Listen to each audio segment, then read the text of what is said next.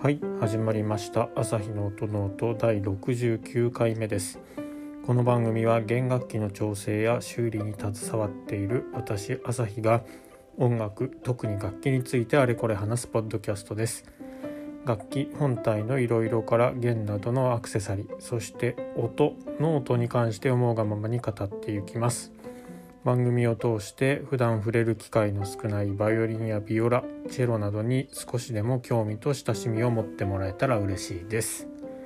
はい本日も始めていきたいと思います、えー、今収録時がですね21時25分。ということでえっ、ー、と今日はスーパームーンで皆既月食っていうことだったんですけども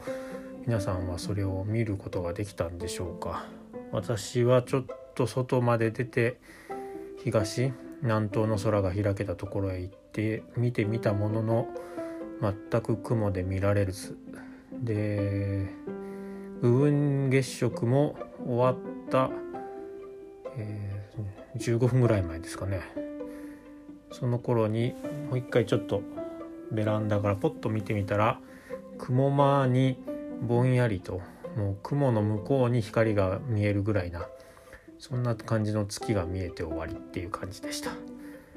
ですので、えー、残念ながらここ私の住んでいるところからは月食の観測はできなかったという感じでございます。まあ最終的にはもう帰ってきてあのー、天文台の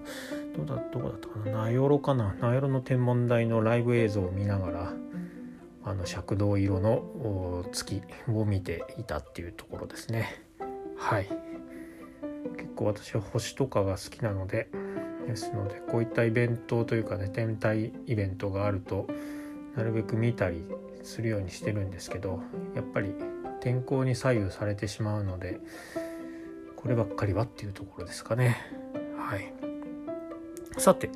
今日なんですけれども今日はえー、前回の宣言通り箱閉じが一つ終わりましてで明日はもう一つの箱を閉じてようやく生れの修理の楽器が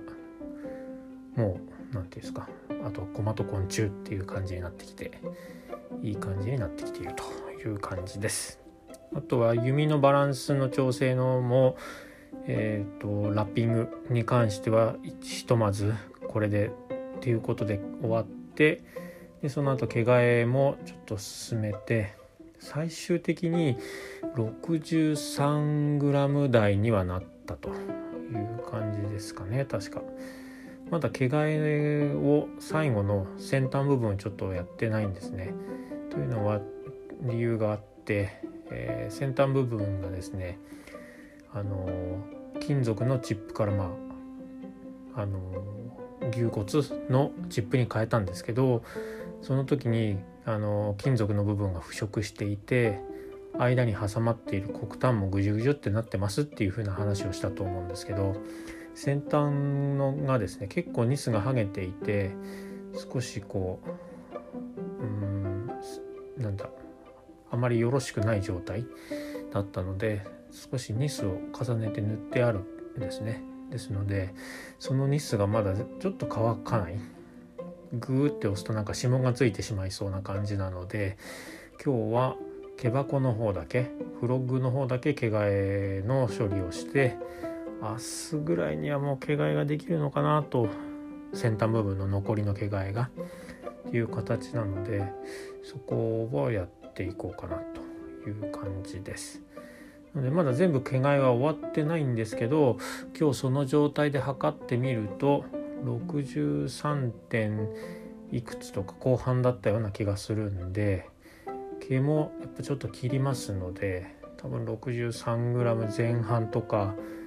運が運が良ければもしかしたら 62g 後半ぐらいになるのかもしれないですね。ですので 678g から2なので 454g5g ぐらい軽くなったっていう計算になるのかな。はい。これもゴールがようやくようやくというかゴールが見えてきたので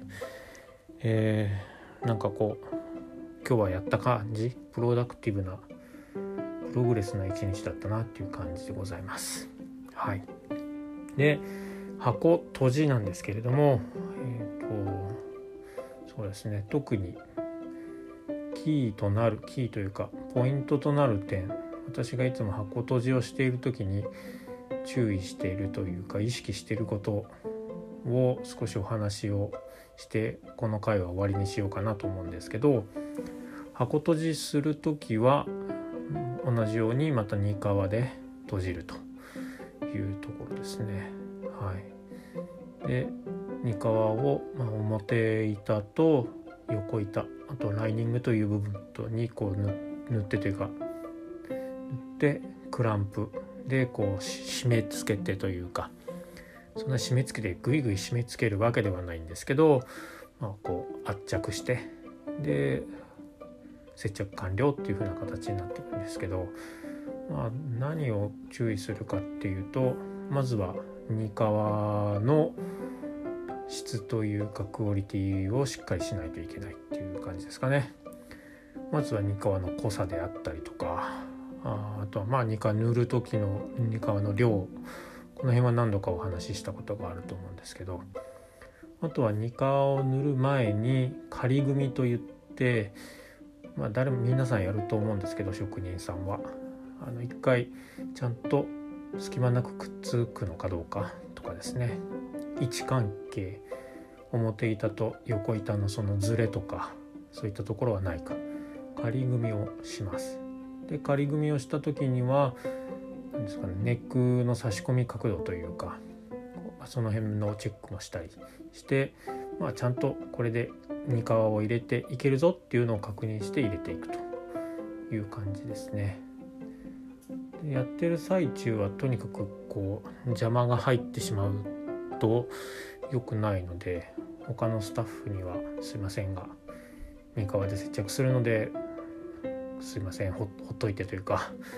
はいそんな感じですっていうことで伝えていくというところですかね、まあ、素早くやってそしてまあ部屋はどんどん暑くなっていくんですけどやっぱり湯煎をしていますのででエアコンとかは基本はつけないで私はやるようにしていてですので夏になるとどんどん暑くなりますし冬は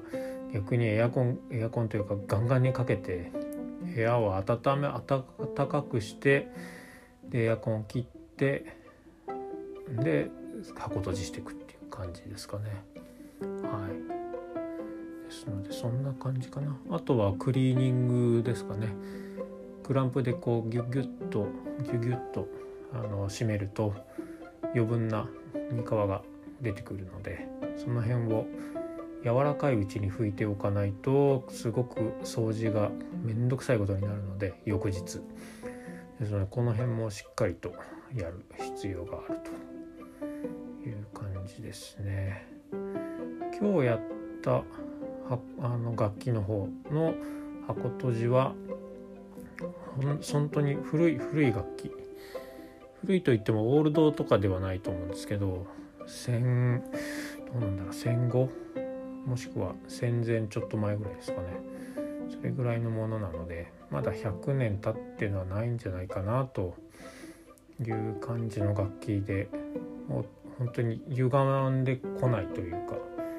箱を開けたまま置いといたんですけど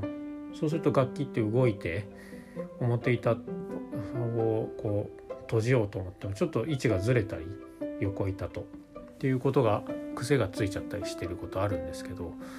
う本当に綺麗に元の位置にパカッとこう何でしょうかね貝合わせみたいな感じで元の位置にピッと戻ってくれていてすごくやりやすかったですね。はい、ですので、まあ、これで明日、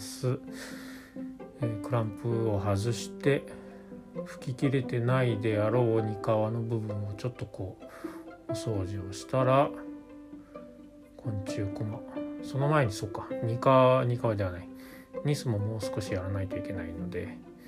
はい。割れたところのニス,、うんと、ニスの修理は途中までしてるんですけど最終的なニスの色の色というかニスのテクスチャーですかねあの古い楽器ではあるあってでニスがこう縮んで